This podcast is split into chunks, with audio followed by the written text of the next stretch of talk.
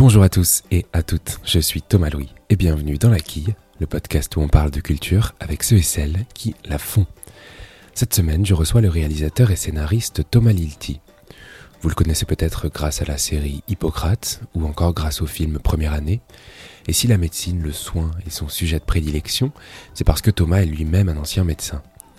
Il vient de publier son premier livre, Le Serment, aux éditions Grasset. Un récit à la première personne, à la lisière de l'intime, où Thomas Lilti raconte son retour à l'hôpital lors du premier confinement de mars, lié à la crise sanitaire actuelle. Une décision qu'il a prise alors qu'il tournait dans un hôpital de fiction à quelques pas, quelques jours avant. L'hôpital Ballanger, à Aulnay-sous-Bois, va alors devenir le terrain de toutes les réflexions, alors que Thomas essaye tant bien que mal d'apporter son aide à un hôpital surchargé et sous tension. Une jonction entre la fiction et la réalité qui, alors qu'il n'y était pas préparé, a fait peser de lourdes interrogations sur les épaules du réalisateur, qui s'est rapidement retrouvé submergé par une forme d'émotion. Une émotion qui a créé le besoin d'écrire ce livre, où il nous raconte à la fois son parcours, mais aussi ses modèles, et nous donne une belle réflexion sur comment trouver sa place là où on n'est pas. Alors avec Thomas Lilti, on a parlé de ce qui l'a poussé à écrire un livre, bien différent du scénario, à la figure du père sans qui il ne serait peut-être pas médecin, ou encore de l'hôpital qui a bien changé en dix ans. Bonne écoute. Bonjour Thomas Lilti. Bonjour. Thomas, vous êtes cinéaste, on le sait aujourd'hui, mais euh, lorsqu'on lit ce livre, une première question, une question toute simple, pourrait se poser. Pourquoi est-ce que vous avez décidé d'écrire un livre, en l'occurrence, qui, qui, à partir de cette expérience que vous avez passée durant le, le, premier confinement, pourquoi ce support, ce format? Alors, je comprends totalement la question parce que moi-même, je me la suis beaucoup posée et ça m'est pas euh, du tout naturel et ça n'a pas été simple et, euh, évident pour moi d'écrire un livre, d'une part parce que je m'en sentais pas particulièrement capable et c'est même à vrai dire presque une idée qui m'était jamais euh, jamais venue. En tout cas certainement euh, à cause d'une forme d'autocensure. Le point de départ c'est il y a quelques temps il y a peut-être même deux trois ans deux ans je dirais il y a une, une, une, une jeune femme qui s'appelle Ariane Jeffard qui m'a euh, contacté en me disant qu'elle aimait beaucoup mon travail et qu'elle penserait intéressant que je réfléchisse à l'idée d'écrire un livre, mais plutôt un roman, je pense, à, l'époque.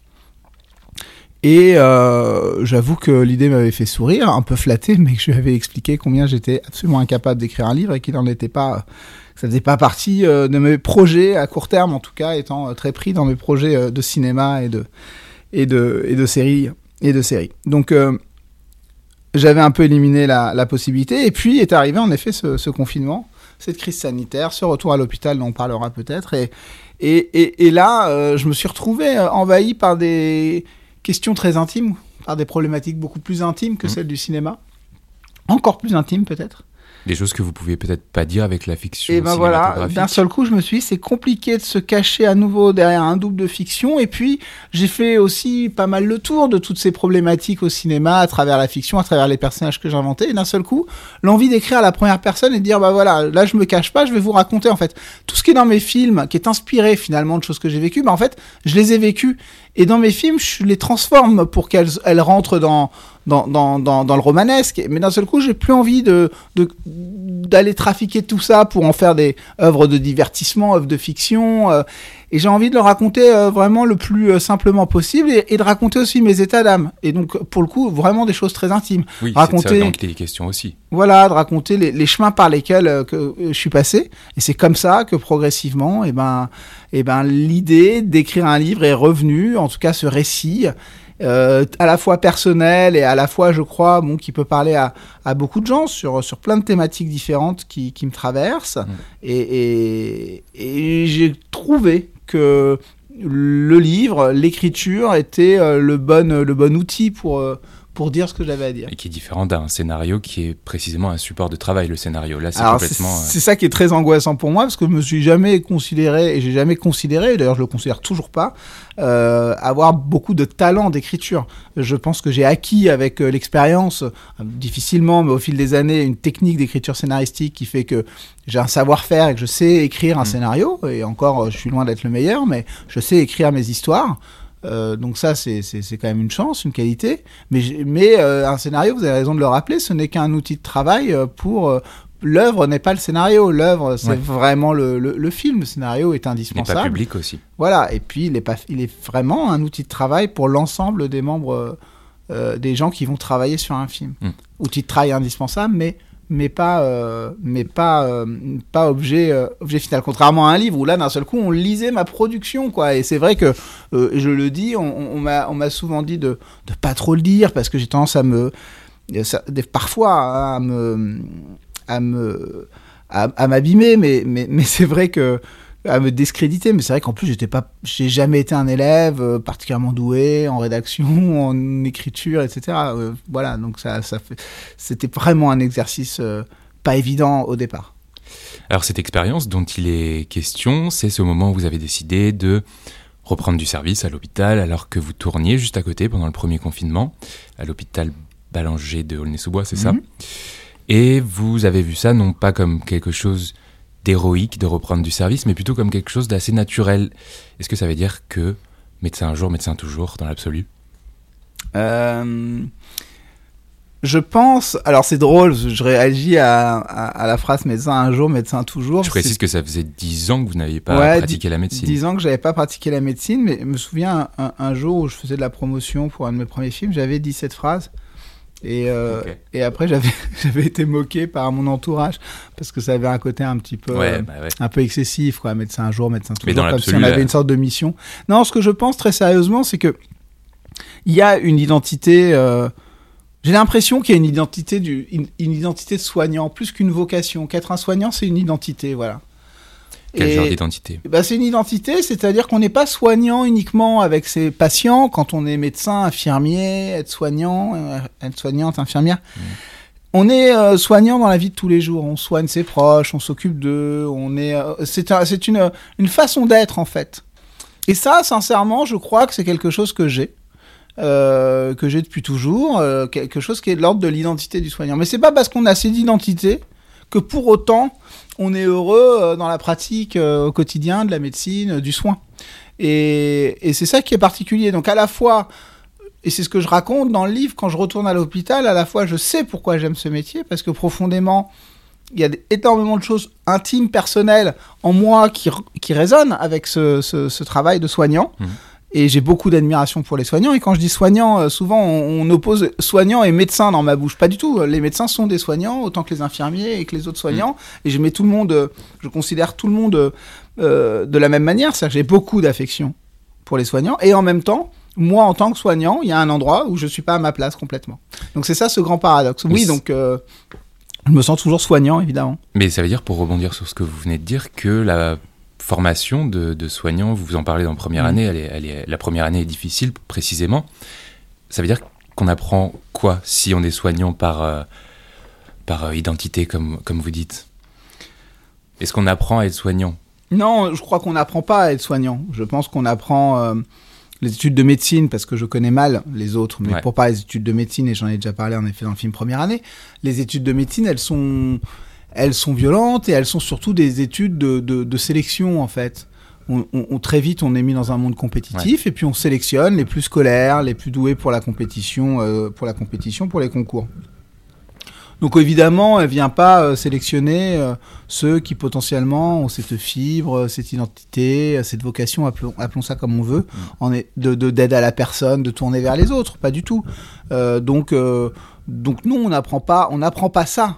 Et, ce rapport au soin, ce soin comme un échange, c'est quelque chose qu'on n'apprend pas dans les livres, qu'on n'apprend pas pendant nos études, et alors encore moins pendant les études de médecine qui en font totalement abstraction. En revanche, on peut être amené à rencontrer des gens, à rencontrer des soignants, des médecins, des médecins, des infirmiers qui vont nous transmettre ça pendant nos études, et encore heureux et heureusement. Et vous, ça vous est arrivé dans votre parcours, il y vous en parlez dans le livre, il y a deux personnes, deux médecins, que vous croisez à des moments différents de votre, de votre vie et à qui vous consacrez deux chapitres. Arben, qui était un médecin albanais, enfin, ou qui est toujours d'ailleurs, je ne sais pas. Et Majid, un médecin algérien. Ils sont à l'époque tous les deux FFF, donc faisant. FFI. Faisant fonction d'interne. Ah ben oui, pourquoi j'ai dit FFF Pourquoi j'ai écrit FFF Faisant fonction d'interne. Et ces deux médecins étrangers vous, vont vous apprendre à, euh, je sais pas, mieux vous connaître vous, mais aussi votre profession de médecin à l'époque. En quoi est-ce qu'ils se sont imposés eux, comme j'imagine, ce sont également des, exemples, mais comment ils se sont imposés comme des, bah, comme des figures importantes jusqu'à leur consacrer des chapitres en l'occurrence? Bah, Vous savez, moi j'ai j'ai 22, 23 ans quand je les rencontre l'un puis l'autre. Je connais pas pas grand chose euh, à la médecine en dehors de ce que j'ai appris dans les livres et on se retrouve assez rapidement plongé euh, dans dans un univers avec beaucoup de responsabilités, euh, assez mm. solitaire finalement, qui est la pratique de la médecine, notamment les gardes de nuit. On se retrouve seul, en contact avec la maladie, avec la mort, avec les, les familles des patients, avec les malades directement, avec des décisions à prendre. Et, euh, et c'est pas toujours simple. Et c'est vrai que il se trouve que la nuit à l'hôpital, il y a beaucoup de médecins étrangers euh, qui font des gardes, et que finalement, euh, c'est eux qui, du, du, haut de leur expérience euh, et de leur âge supérieur au mien, ont très vite une figure de grand frère, voire paternel à mon égard, et ont pu euh, me transmettre finalement ce que je n'apprenais pas dans les livres à l'époque, c'est-à-dire euh, bah, de prendre du temps, euh, l'écoute. le sens du devoir. Voilà, le sens du devoir. Et ça, c'est des choses qui m'ont. qui, à cet âge-là, qui était vraiment un âge où j'étais en pleine mutation, transformation, m'ont beaucoup, m'ont beaucoup apporté. En tout cas, ont infusé en moi et je me suis rendu compte combien il y avait un passage de témoin de leur part. Hmm plus peut-être en effet que, que mes enseignants euh, plus classiques euh, dans le cadre de la formation médicale. Et à la base de tout ça, il y a peut-être, en tout cas vous en parlez dans, le livre, votre père, vous aviez des doutes et c'est la pression, notamment paternelle. Votre père est médecin, gynécologue, obstétricien.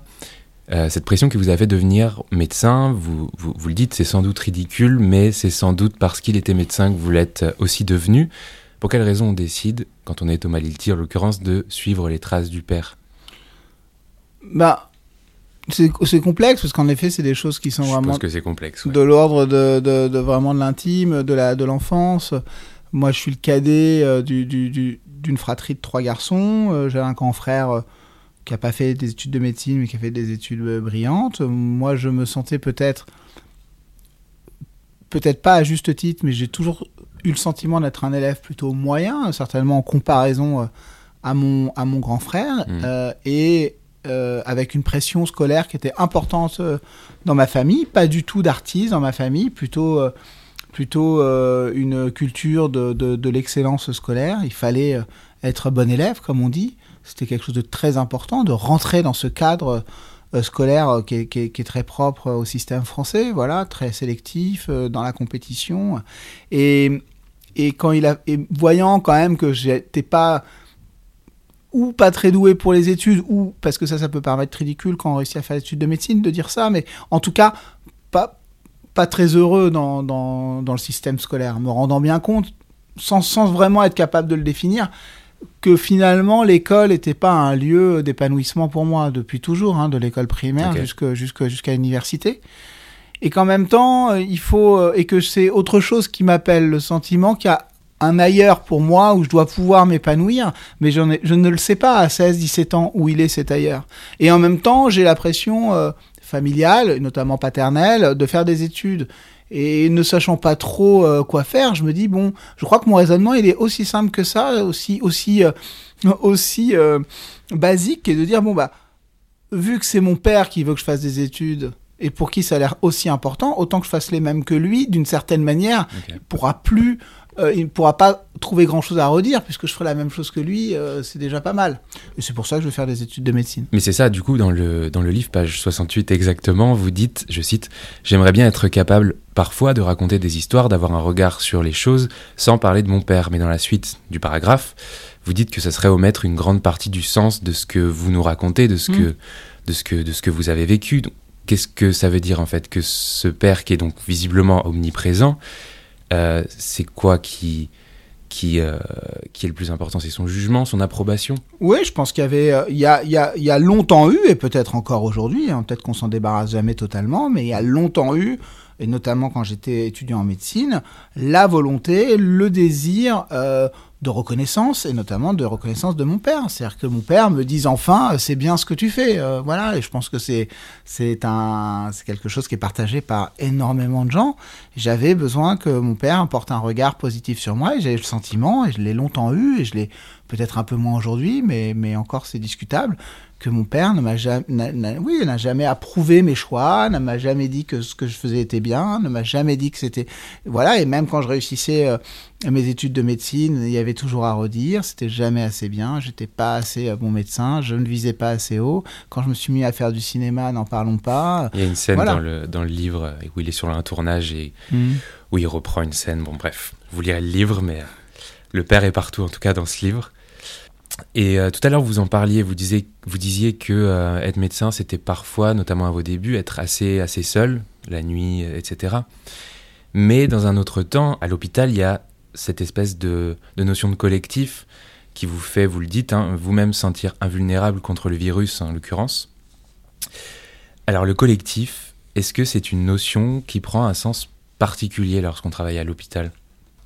Oui, oui, et c'est d'ailleurs euh, certainement ce que j'ai le plus aimé et ce qui me manque le plus de l'hôpital et ce que finalement je retrouve aussi sur un plateau de cinéma. C'est euh, le fait que euh, il y a deux choses que j'aime à l'hôpital particulièrement. D'une part, l'émulation intellectuelle collective, le fait que on est tous, il y a différents corps de métier très nombreux mm. qui tous finalement ont le même objectif, c'est-à-dire apporter du soin et, et aux patients. Euh, prendre en charge les patients. Ça va des médecins aux aides-soignants, aux infirmiers, aux brancardiers, aux administratifs, euh, aux secrétaires, médicaux, médicales. Donc euh, ça, c'est quelque chose qui, moi, je, trouve extrêmement positif et quelque chose qui m'a toujours nourri. Il y a également, deuxième chose que je trouve vraiment formidable, mais qui est liée finalement à cette première chose, c'est euh, le brassage socioculturel qu'on retrouve à l'hôpital, et pas uniquement du côté des malades, mais aussi à l'intérieur même du personnel soignant.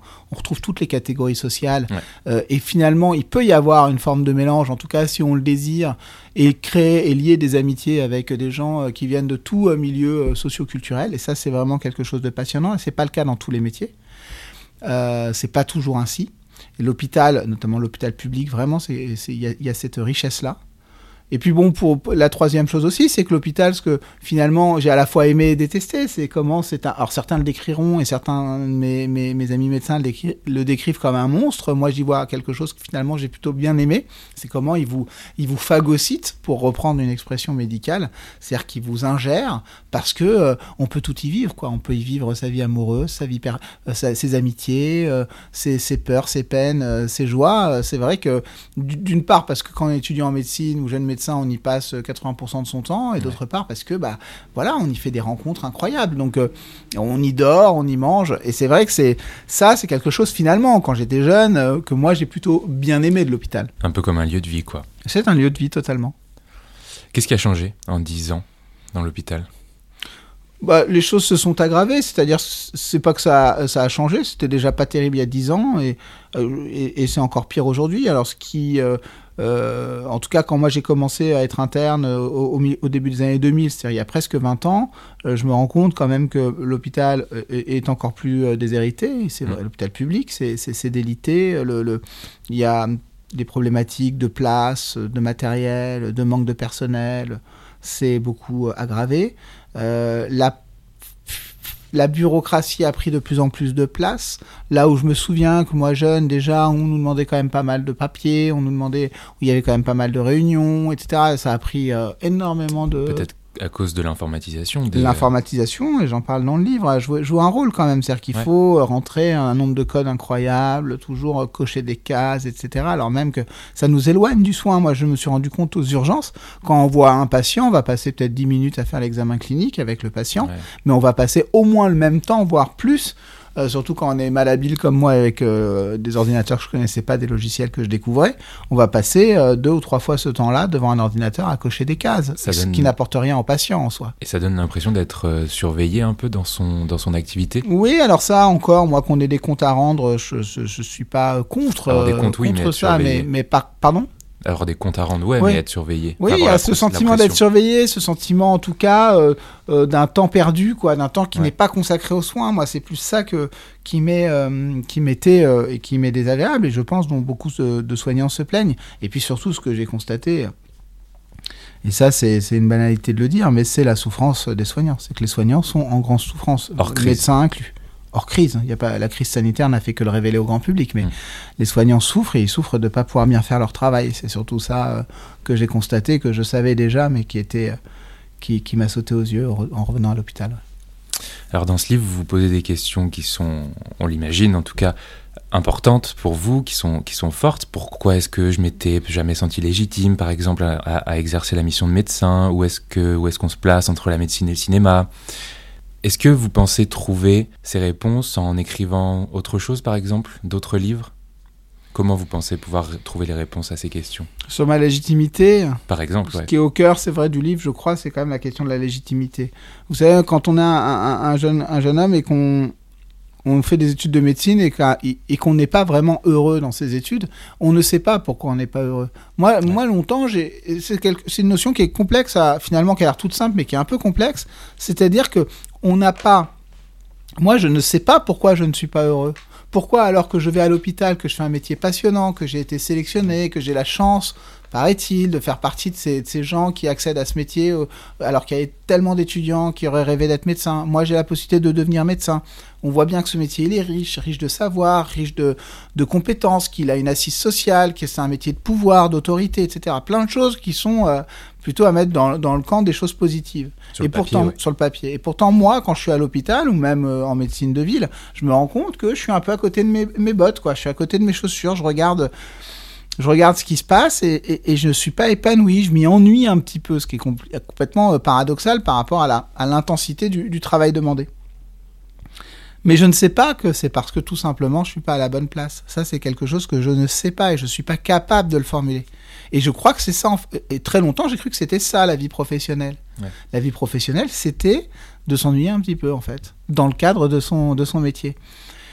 Et alors qu'on a la chance de faire un métier qui, a priori, sur le papier, est passionnant. Donc, euh, je comprends qu'on puisse s'ennuyer quand on fait un métier. Euh, il y a des métiers difficiles, des métiers, les ouvriers, les, qui, qui certains s'ennuient pas, j'espère. Mais bon, je comprends très bien qu'on puisse euh, vraiment trouver son métier difficile. Moi, j'ai la chance de faire un métier qui, a priori, ne l'est pas en tout cas pas d'un point de vue, euh, provoque pas l'ennui. Et là, moi, je m'ennuie. Et j'ai mis du temps à comprendre, et je l'ai compris que par la force des choses, qu'en fait, j'étais juste, voilà, j'étais, c'était juste pas ma place, j'étais pas au bon endroit. Et ça, je crois qu'on est très nombreux à ressentir ce genre de choses, mais sans être capable de le formuler. Et mmh. parfois, on peut passer, je pense, une vie entière à ne pas comprendre pourquoi finalement on n'est pas plus épanoui que ce qu'on, ce qu'on devrait l'être.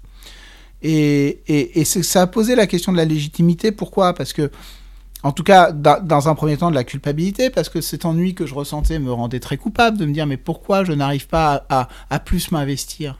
Et très vite, dans mon métier de médecin, et très vite, la question de la légitimité s'est posée. Suis-je, finalement, suis-je médecin alors que je pratique la médecine? Suis-je légitime à être médecin alors même que je ne me sens pas heureux en tant que médecin? Et puis ensuite, quand j'ai commencé à faire du cinéma, euh, bah, c'est ce problème de, la, de la légitimité à continuer à, me poursuivre. Étais-je légitime à faire du cinéma? Puis étais-je légitime à faire de la médecine et du cinéma? Puis plus je faisais de cinéma, moins j'étais légitime à être médecin. Puis en tant que cinéaste, comme je commençais à raconter des histoires de médecine, je devenais, et que j'ai eu du succès aussi grâce à ces histoires de médecine, je devenais légitime en tant que cinéaste, qui, mais qui racontait des histoires de médecins, finalement, mais j'avais le sentiment bah, de ne pas être légitime à pouvoir raconter ce que je veux. On me disait mmh. toujours, j'entendais toujours cette petite musique, bah, comme quoi j'étais capable de faire des films à partir du moment où ça racontait euh, la médecine. Et tout ça m'a un peu perdu en me demandant, mais finalement, elle est où ma place? Même si j'avais conscience que j'étais heureux sur un plateau de cinéma.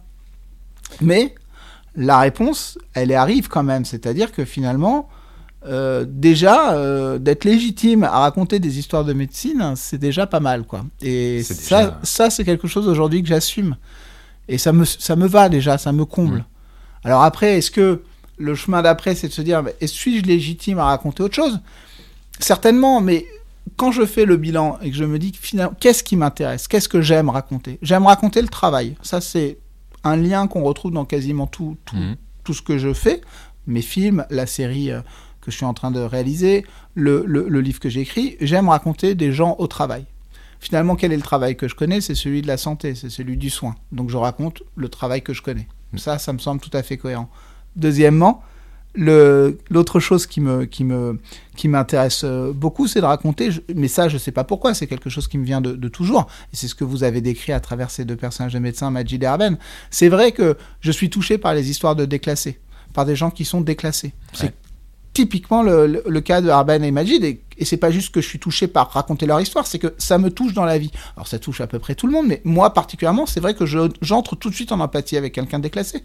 Et je me rends compte quand je vois un film quand je lis un livre, dès qu'il s'agit d'une histoire de déclassé, ça me ça, ça vient réveiller en moi des choses très fortes. Et ça, je peux le raconter à travers mes histoires de médecine. Donc tout ça me comble pour le moment. Oui, vous n'aurez euh, jamais envie, selon vous, de travailler sur autre chose. Mais bien sûr que si. euh, Il y a plein d'histoires qui me traversent et je me dis, mais ça, je pourrais le raconter. Euh, Mais vous vous sentez pas, euh, pour Bah, l'instant, assez... euh, bah parfois, il me manque. Je vous donne un exemple très concret. Quand je fais le film première année, sur la première année de médecine, où les gens me disent, c'est un film sur la médecine. Bon, Mm. déjà, c'est pas du tout un film sur. Si on est objectif, c'est pas un film sur la médecine. Ouais, ouais. Je ne filme jamais de médecins. hein. Je filme des étudiants de 17, 18, 19 ans qui font une première année de médecine, qui pour la plupart ne deviendront jamais médecins. Alors certes, ils apprennent des choses qui n'ont rien à voir avec la médecine, ce qu'on apprend en première année de médecine, c'est-à-dire des maths, de la biochimie, Mm. de, je sais pas, de la physique, etc. Mais je montre des étudiants qui travaillent. Donc ça déjà, c'est pas un film sur la médecine. Et d'ailleurs, c'est tellement pas un film sur la médecine qu'au départ, l'idée est juste de raconter la violence des études supérieures en France et combien elles sont basées sur la compétition. Parce que ce que je raconte en première année de médecine, je peux le raconter en prépa, je peux le raconter euh, dans Ouais. énormément d'autres univers que la médecine. Il se trouve que je me dis, à un moment donné, bah, je veux raconter la violence de la compétition et, et finalement l'injustice du système scolaire français, euh, euh, notamment universitaire. Je veux raconter ça. Bah, finalement, celui que je connais le mieux, c'est celui de la première année de médecine. Donc Oui, je vais transposer, autant raconter ce que je connais le mieux, là où j'ai des choses très, très concrètes à raconter. Oui, puis des juste- anecdotes, j'imagine. Des... Voilà, c'est juste ça, mais le point de départ n'est pas la volonté de faire un film sur la médecine. Ouais. Si demain euh, je veux raconter euh, l'histoire, je sais pas, du, du- d'une femme euh, euh, euh, battante qui essaie de, de, de- je dis n'importe quoi, hein, mais Ouais, qui ouais. essaierait de se débrouiller entre sa vie, euh, sa vie de famille, son travail, la dureté de son travail, etc. Il est possible qu'intuitivement, à un moment donné, cette femme, je décide que ce soit une femme médecin ou une femme infirmière, parce que ça va donner, euh, ça va apporter que- quelque chose, une vérité, parce que je vais être capable de décrire cet univers-là. C'est plus ça, même si le cœur de, de, de mon, de mon projet n'est pas euh, le soin. Alors, votre mère est prof de lettres, je Mhm. crois. Et vous avez grandi, alors arrêtez-moi si je me trompe, dans un milieu assez euh, livresque, enfin, où les gens aimaient lire en tout cas. Mhm. Et vous, quel était, quel est votre rapport à la lecture? Alors l'accès à la culture est- était très euh, facilité hein, dans, dans, dans mon enfance. Mère prof de lettres qui, que j'ai toujours connu lire, euh, grand-mère euh, que j'ai toujours connu lire beaucoup, et grand frère qui lisait énormément. Mm. Et un père qui était euh, moins lecteur de, de romans, mais qui lisait le journal, qui lisait des biographies, qui lisait plein, Qui plein de disait voilà. Et moi, bah moi non. Moi, j'étais euh, plus à l'image des, des jeunes gens euh, d'aujourd'hui, c'est-à-dire euh, un rapport à la lecture assez contrarié, difficile, et d'ailleurs finalement assez moqué, c'est-à-dire que qu'on a toujours, euh, on- on- on- quand on est dans une dans une famille, alors c'est peut-être pas le cas de toutes les familles, mais euh, au sein d'une fratrie en tout cas, bah moi j'avais l'image et j'ai très vite eu l'image de celui qui ne lisait pas, et je dirais même au-delà de ça, de celui qui n'était pas cultivé. Par rapport à, on va dire, un, un témoin de, de, de ce qu'on appelait être cultivé très élevé quand même dans ma famille. Ouais. Donc euh, pour atteindre de toute façon cette, ce niveau-là, il, il- c'était déjà pas simple. Et après, je crois qu'il y a un cercle vicieux quand on nous met dans une case euh, et qu'on après on a tendance à jouer ce rôle-là. Donc euh, parce que finalement, quand je, je regarde en arrière, ce qui est dingue, c'est que je me rends compte qu'il y a énormément de livres que j'ai lus, quoi, et que en fait, je suis pas, j'étais pas si peu lecteur. Euh, quand je me compare aujourd'hui au- à, des jeunes gens que je peux côtoyer dans ma vie, jeunes adolescents, je me rends compte que finalement, je, lisais quand même pas mal et que j'en ai lu pas mal des livres, mais beaucoup moins en effet que mon grand frère ou que mes parents. Et donc, il y avait cette sorte de sentiment, euh, bah voilà, de, de ne pas être lecteur, de ne pas aimer lire, de ne... et ça, ça m'a beaucoup, euh, beaucoup pesé. C'est vrai que certainement, euh, le fait d'écrire un livre, mais surtout de faire des films, il y a une petite revanche sur Oui, cette c'est un peu enfance symbolique aussi. symbolique, ouais, c'est un peu cette revanche sur. euh, on m'a tellement. euh, euh, je me souviens, ça c'est très personnel, mais on, on se moquait de moi parce que on, on disait que le seul livre que j'avais lu, et c'est vrai que je l'avais lu et que j'avais adoré, mais j'étais tout, tout jeune, hein, j'avais lu La scie chien fidèle. Vous voyez, c'est pas de la très grande littérature. C'est de la littérature. Voilà. Et parce qu'en plus, j'étais, euh, et toujours aujourd'hui, j'ai toujours adoré les animaux, je voulais être vétérinaire, etc. Donc j'avais adoré ce livre euh, quand j'étais euh, jeune garçon. Et, et c'est vrai que c'est resté une blague dans la famille. Thomas, c'est celui qui a, il a lu qu'un seul livre dans sa vie, c'est Lassie Lassie. chien fidèle. Ce qui était évidemment faux, mais bon, ça racontait quelque chose de, de Ouais. l'image que j'avais et, et que je renvoyais. Euh, petite précision, enfin petite info plutôt, la saison 2 de Hippocrate est terminée. Le tournage est terminé, le Ouais. montage est encore en cours. On est dans la salle de montage d'ailleurs. Voilà, on est dans la salle de mont une des salles de montage, euh, juste à côté les monteurs qui sont en train de travailler. On, on est en train de finir les derniers épisodes et, et- et voilà, et donc Moi, elle devrait être prête au mois de mars. Ouais, j'ai diffusion en mars sur Canal. C'est ça, euh, fin mars je pense plutôt, mais c'est ce qui est à peu près prévu. Ouais. Ok. Et je vais vous poser une dernière question que je pose à tous mes invités, à toutes Mhm. mes invités. Est-ce que vous avez des coups de cœur culturels euh, à nous, à nous partager?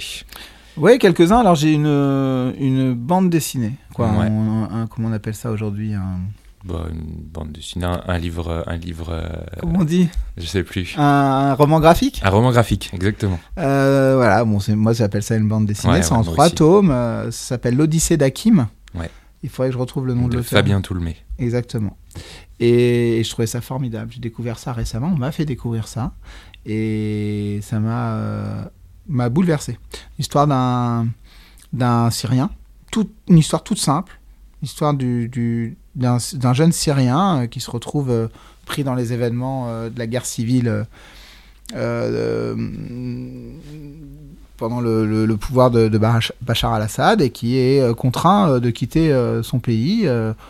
croit-il pour quelques jours ou quelques semaines au départ, de passer d'un pays à l'autre, d'abord euh, au Liban, puis en Turquie, euh, voilà, et, en fait c'est tout son trajet jusqu'en France, où il va finir par réussir à, s'installer, et euh, jamais il pensait ne pas revoir son pays, et, c'est toute cette, cette traversée, quoi, c'est vraiment d'un seul coup de, de se rendre compte de ce que de ce que c'est qu'être un finalement d'être un réfugié quoi. Ces fameux sans-papiers dont on parle, ou ces gens qui meurent dans, dans la Méditerranée parce qu'ils ils sont tombés à l'eau, euh, ou ils, ont coulé, euh, c'est vrai qu'on met jamais de, de nom, on n'arrive jamais à avoir une histoire. On, on a l'impression que c'est que c'est une sorte de, de, de- voilà de, grand mélange, et, cette, cette bande dessinée, elle permet de de comprendre au moins le parcours d'une personne et chacun ayant un parcours euh, différent quoi Ce sont Ouais. tous des individus évidemment avec des parcours euh, euh, personnel. Et là, c'est vrai que euh, moi, ça m'a fait comprendre. Comprendre ce que c'était que, ce, que cette vie, quoi. Cette vie où on est obligé de fuir, quoi, de, de, de fuir la guerre, finalement. Et c'est passionnant, passionnant, très émouvant. Ça, c'est euh, l'Odyssée d'Hakim, ouais. C'est tout? Non, il y en a d'autres après. euh, Moi, je les ai, c'est pour ça, Vous mais- les avez d'autres? Ouais, j'en ai deux autres. Ouais, il y a, il y, a, il y a un documentaire que j'ai découvert très récemment, qui est, parce qu'il est passé sur euh, France 3, qui est sur, euh, qui s'appelle Charlie Chaplin. euh, il doit avoir un. Le génie de la liberté. Voilà, le génie de la liberté euh, de Yves Geland et d'un autre. d'un- il a un co-réalisateur. ouais. Et moi, je connais Yves Geland de nom, j'ai déjà croisé. Et, et c'est un, un- un documentaire. Alors, il faut aimer Charlie Chaplin. Moi, je suis un, fan absolu de Charlie Chaplin. Donc, on parlait de, de mon amour des déclassés. Alors, bah, voilà, hein, Charlie Chaplin, c'est le déclassé, bon, qui en plus va va devenir l'acteur le, le- le plus riche du monde hein, au début du quoi au cœur du XXe siècle et, et au début du XXe siècle et c'est vrai que que, que le documentaire il est incroyable quoi. Si on aime euh, les images d'archives si on a envie de, de comprendre la, la vie incroyable de, de, de Charlie Chaplin voilà ça c'est quelque chose euh, moi j'ai pleuré à toutes les 10 minutes euh, j'avais envie de pleurer.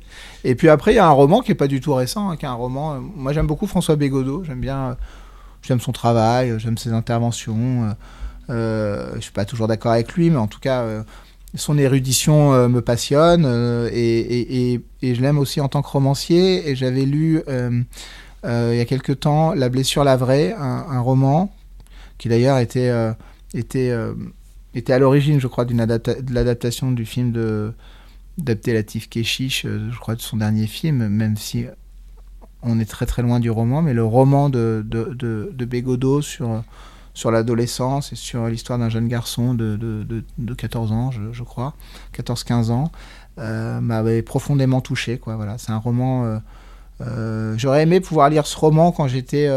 quand j'étais jeune, quoi, quand j'avais peut-être pas 14-15 ans, j'aurais pas été capable, mais à 17-18 ans, j'aurais aimé lire un, un livre comme ça. Donc je l'ai lu beaucoup plus tard, parce que c'est un livre assez récent, mais Il est sorti en 2011, voilà, en exactement. 2011. Mais quand j'étais quand j'étais jeune, j'aurais aimé le lire, ça m'a profondément parlé. Et le documentaire s'appelle, je reviens dessus, Charlie Chaplin, le génie de la liberté. C'est par Yves Jolan et François Aimé. Voilà. Voilà. Merci beaucoup Thomas. Bah, c'est moi qui vous remercie. Et bien voilà, la quille, c'est terminé pour cette semaine, mais on se retrouve la semaine prochaine avec une nouvelle invitée ou un nouvel invité pour parler de culture. En attendant, n'hésitez pas à partager cet entretien s'il vous a plu, et puis à vous abonner au podcast et à suivre la quille sur les réseaux sociaux. Merci beaucoup pour votre écoute et à la semaine prochaine.